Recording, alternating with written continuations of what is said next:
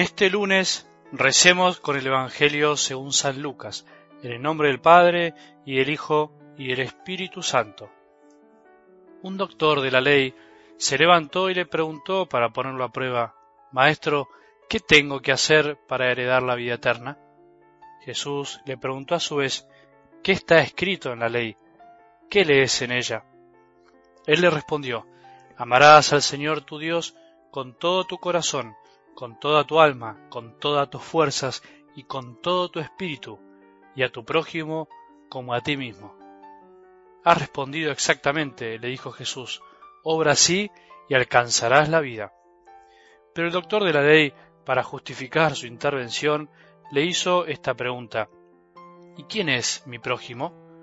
Jesús volvió a tomar la palabra y le respondió Un hombre bajaba de Jerusalén a Jericó y cayó en manos de unos ladrones que lo despojaron de todo, lo hirieron y se fueron dejándolo medio muerto.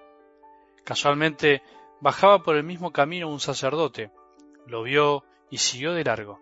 También pasó por allí un levita, lo vio y siguió su camino. Pero un samaritano que viajaba por allí, al pasar junto a él, lo vio y se conmovió. Entonces se acercó y vendó sus heridas, cubriéndolas con aceite y vino. Después lo puso sobre su propia montura, lo condujo a un albergue y se encargó de cuidarlo. Al día siguiente sacó dos denarios y se los dio al dueño del albergue diciéndole Cuídalo y lo que gastes de más te lo pagaré al volver. ¿Cuál de los tres te parece que se portó como prójimo del hombre asaltado por los ladrones? El que tuvo compasión de él, le respondió el doctor. Y Jesús le dijo, Ve y procede tú de la misma manera. Palabra del Señor.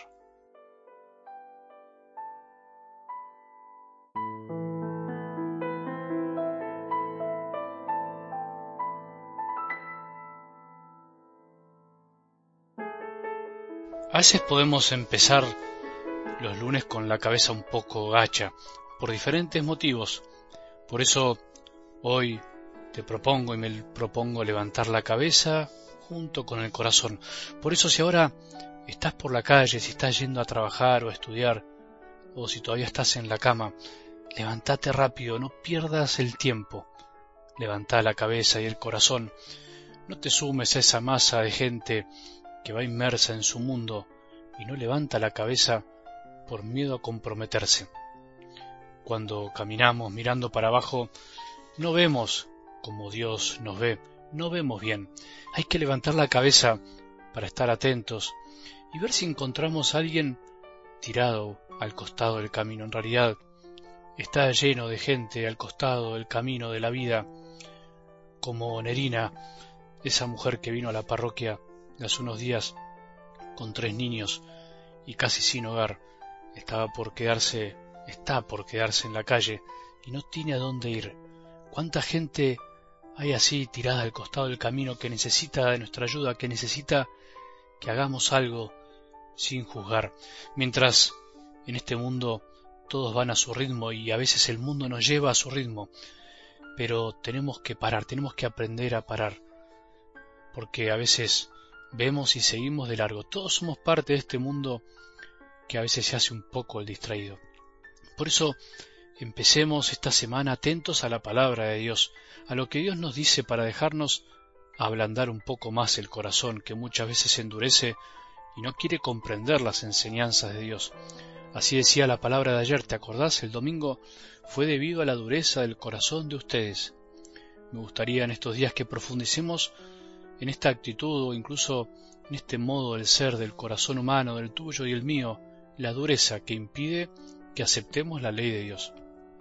En realidad, el problema no es que no miramos, sino que no podemos parar o no queremos parar porque parece que el tiempo nos pasa por encima. Y el tiempo es oro, decimos. Por eso hay que usarlo bien.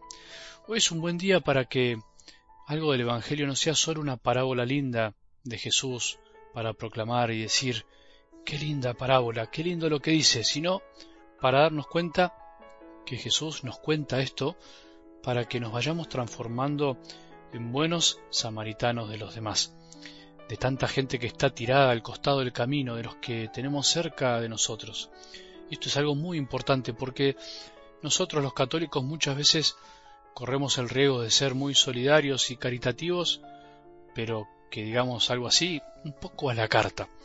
Hacemos un montón de cosas por los demás, incluso las podemos hacer con mucho esfuerzo, pero hacerlo con personas que elegimos, con actividades que nosotros decidimos hacer y realizamos fuera del ámbito de nuestra vida personal para otros que nos necesitan. Y eso está muy bien.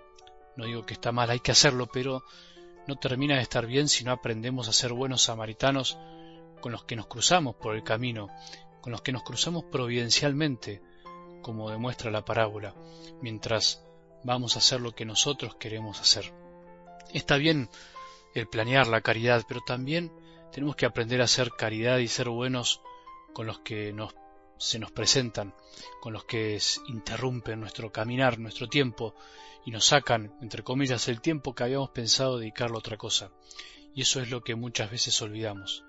No hacemos el bien para calmar nuestra conciencia o para calmar nuestra sed de ser buenos, sino que hacemos el bien y tenemos que hacerlo porque alguien así, con mayúscula, lo hizo por nosotros. Jesús se hizo nuestro buen samaritano.